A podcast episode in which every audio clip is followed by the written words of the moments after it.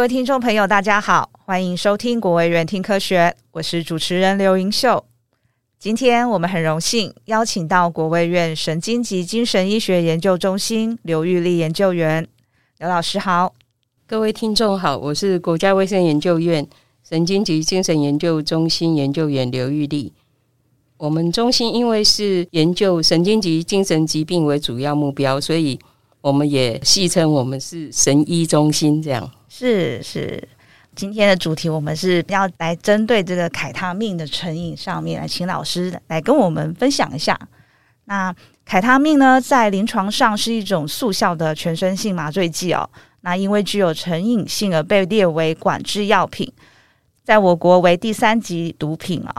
长期滥用凯他命呢，我们都知道，除了会导致身体许多器官的损害，那也会导致脑部神经受损。因此呢，切勿轻忽凯他命对我们身心的危害啊。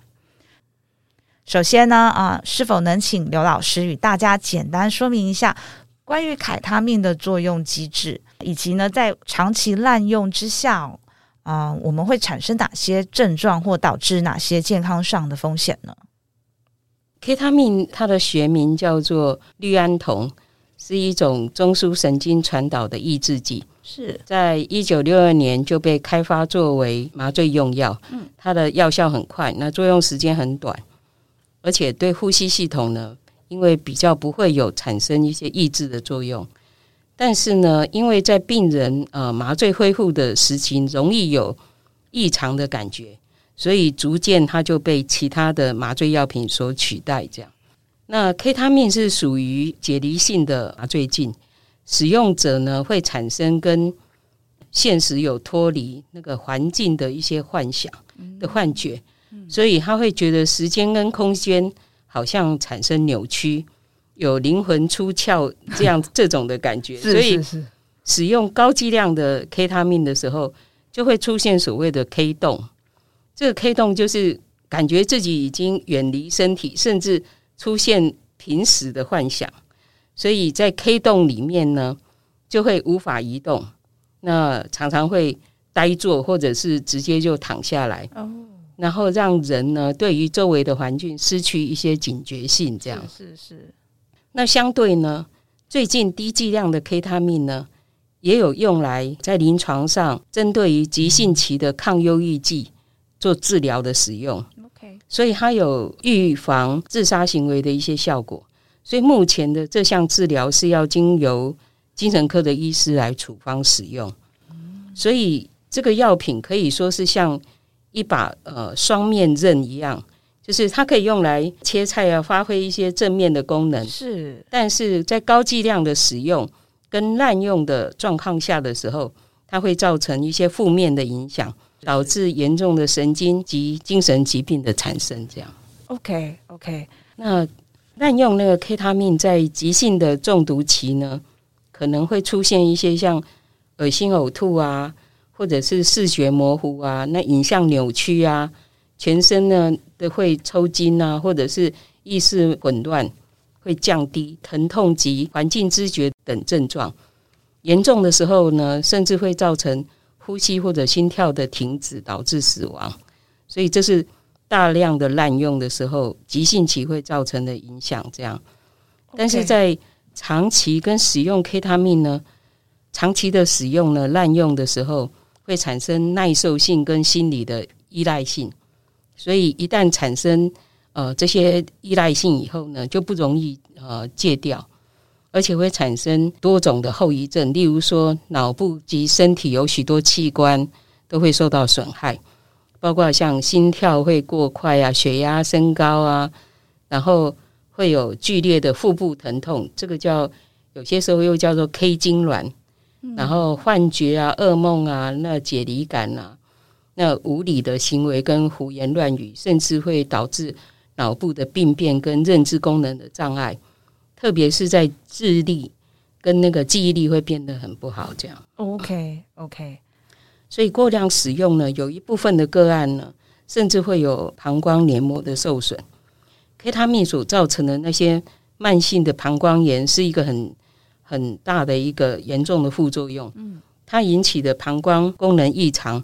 泌尿道病变跟肾损伤的病例都不时有报告。那患者常常会出现，例如说下腹部疼痛啊、排尿困难啊、频尿啊、血尿啊，那这些情形、这些副作用，到目前为止，它的详细的致病的机转还不太清楚。但是可以确定的是，它没有办法单单靠药物的治疗膀胱炎的这些症状来恢复那个膀胱的功能，所以。完全戒除 K 他命的使用是最有效，也是目前唯一的一个治疗方法啊，所以大家要特别的谨慎跟留意。另外呢，因为 K 他命会通过那个胎盘的屏障，所以如果怀孕中的妇女使用呢，对胎儿的脑部也会产生不良的影响。就是有关于 K 他命的这个毒性的部分。OK，因为老师刚刚有提到它有很多症状哦，长期滥用的话还会有依赖性。然后就很难的去戒断。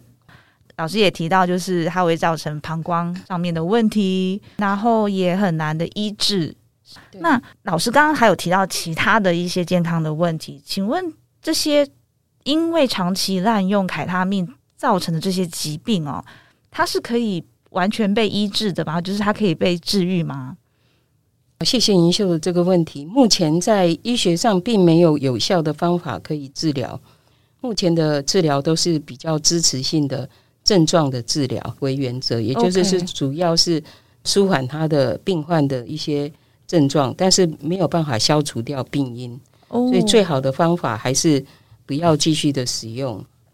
在台湾地区呢，K 他命跟其他药物合并使用的状况其实也很普遍。那治疗上。呃，应该有一些注意是，例如说，包括脱水啊、电解质不平衡的情形，嗯，甚至会有横纹肌的溶解的发生。是，所以个案如果持续出现一些激动或者精神的症状的时候，应该要考虑合并的一些呃精神疾病的诊断跟治疗。那目前呃出现依赖状况的个案呢，常常会有强迫性使用的行为，而且在呃试图停止使用以后，就会产生。呃，焦虑为主的一些戒断症状，包括紧张不安呐、啊，或者是颤抖，或者是呃不断的流汗啊，或者是心悸等等问题，这样。嗯，嗯，所以最好的方式可能就是要寻求精神科的医师的协助，然后他们可能会给予一些抗焦虑或者抗忧郁的药物，缓解病患的不适。这样。好哦，所以啊、呃，再跟老师确认一下，就是说，一旦就是嗯，因为滥用凯他命，它造成这些疾病其实是没有办法根治的，对不对？对，它是没有办法完全根治，所以最好的就是，其实就是不要碰它，对，就是不要滥用这样子。是是是是是。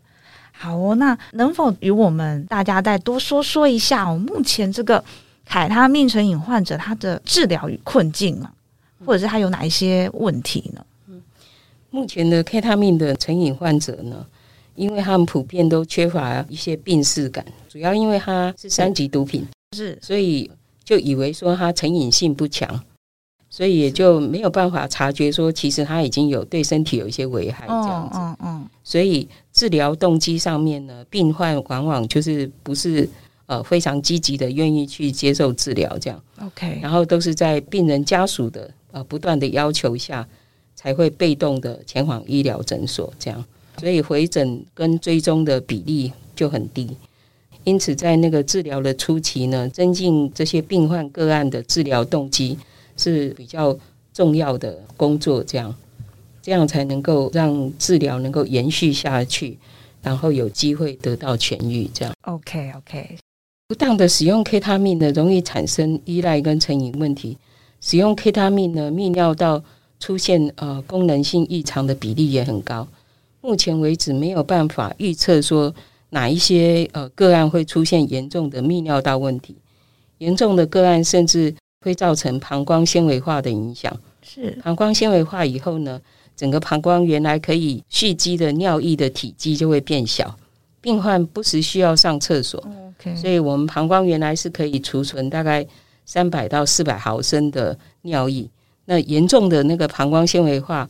会使得膀胱储存这个尿液的量呢缩小到像一瓶香水这样的体积，